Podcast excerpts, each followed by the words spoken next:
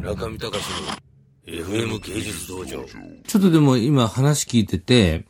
僕らはクリエイターの世界で、例えばフリーランスでギルド化してっていう話で、パッと思いつくのは、日本のアニメ業界とか CG アニメ業界ってそうなってると思うんですよ。で、その中でそれが完全に完成した社会の中で、今競争力がなくなってるのは逆にマネージャーの不在なんですよね。要するに強力なマネージャーとネゴシエーターの不在によって競争力がなくなってる。しかし、クリエイター一人一人は楽しく暮らしてるんですよ。すごく。あの、ノーストレスで自分のやりたいことをややってる。で、しかもその、給与っていうか自分の収入もそこそこ自分でコントロールできるし。で、それがこう、がっちりしたネットワークになって、アニメ業界は本当に去年ぐらいまでは良かったみたいなんですけど、やはりその経済の波を受けた瞬間に今、瓦解してるんですよね。だからその、おっしゃってることは僕の中ではなんか体感できる部分と、その今佐々木さんが言ってる、僕次のフェーズみたいなもの、次っていうかもう僕らもフリーランスになってたんで、あの、あ新たに組織化する、そういうクリエイター同士が組織化するにはどうしたらいいのかっていうのを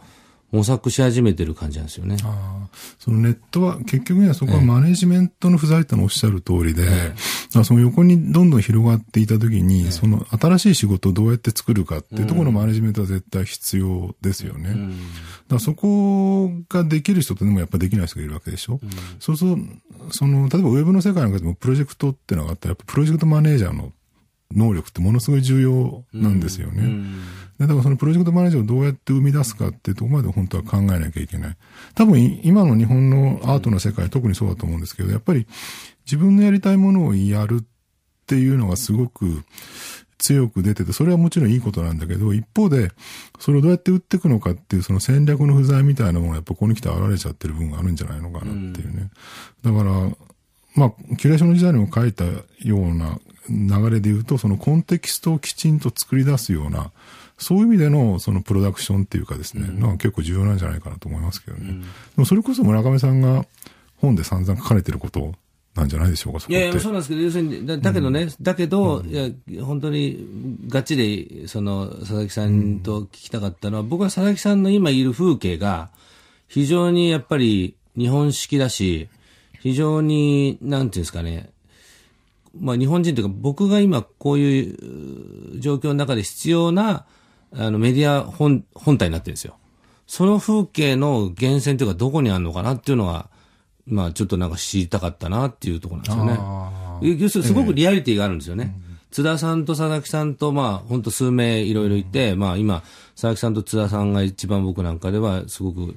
風景としてすごくリアル。強いリアリティがあるっていう思う、そのバックグラウンドが、うん、まあ世代も違うし、もうちょっと今年齢聞いて僕とちょうど同い年なんで、どういうとこからそのリアリティっていうのが来てるのかなっていうところが、逆にあれですよね、佐々木さんはそういう、あの、新聞社であるとか、そういう出版社にいらっしゃったんで、そこから離脱するっていうのは、まず一つのフェーズとしてあって、そうですね。そこでもう一回そういうソーシャルネットワーキング入、まあ、入ってって、もう一回組閣するか、まあ今は組閣してる時じゃないのかもしれないですけど。あのー、それはね、すごく難しいんですけど、結局ね、大きな組織にいてそこから出る。そうすると必ずその組織に対する何かこう、一種の反発みたいなのが生まれる。で、日本社会って常にそういう構造だったと思うんですよね。戦後で一貫して。真ん中にすごい強い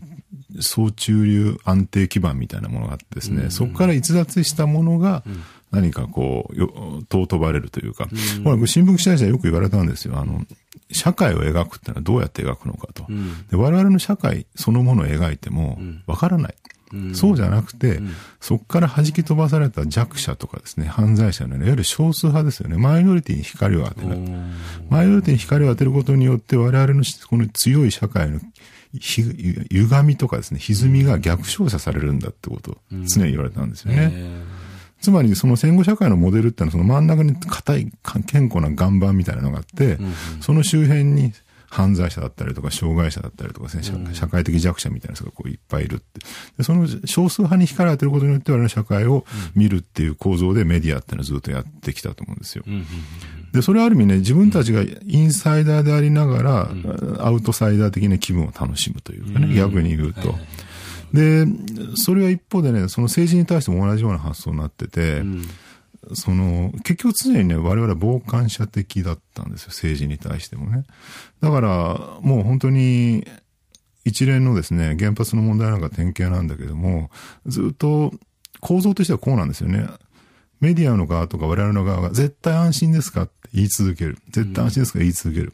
で、そうするとね、いや、絶対なんて言葉はないですよと普通に考えて。ちょっとでも危険はありますよって言った瞬間にみんな怒り出すわけです。で、しょうがないからみんな絶対安心ですよって言い続けて、そしたら事故起きた時に安心だって言ったじゃないかって怒り出すっていう、まあこういう構造になってしまってるわけですね、今。で、政治に対してもそうで、とにかく政府に対してものすごい全て100%求める。でもやってくれないとみんな約束したのにやってくれないじゃないかと怒り出す。でもそこにあるそのマインドっていうのは常にね、こう、ある種傍観者的なんですよ。自分がやろうっていうマインドではない。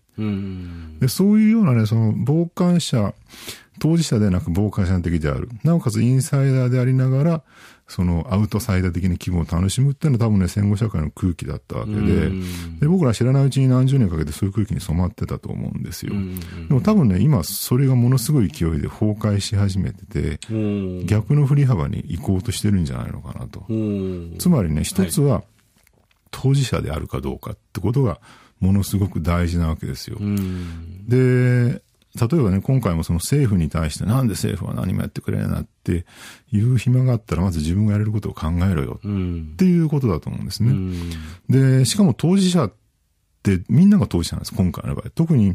今までのようなその遠くの地方で起きている震災、例えば中越地震なんかそうだと思うんですけど、中、新潟のあるごく一部のエリアでは震災、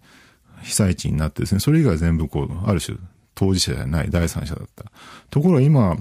その津波の被害を受けた被災地もあれば、福島のように被害はないんだけども、その放射線の不安を感じている地域もあり、あるいは東京のように、とりあえず現状何の被害もないんだけども、なんとなく日々よくわからない不安におののいて暮らしている人たちがいて、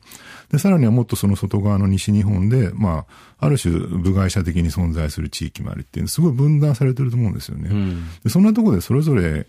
その、他の人の気持ちをこう、思んばかってとか言ってもあんまりこう根拠がない。そういう中でそのそれぞれの地域の中で自分はどういう当事者となれるかってことがすごい大事なんじゃないかなっていうふうに思ってきてる。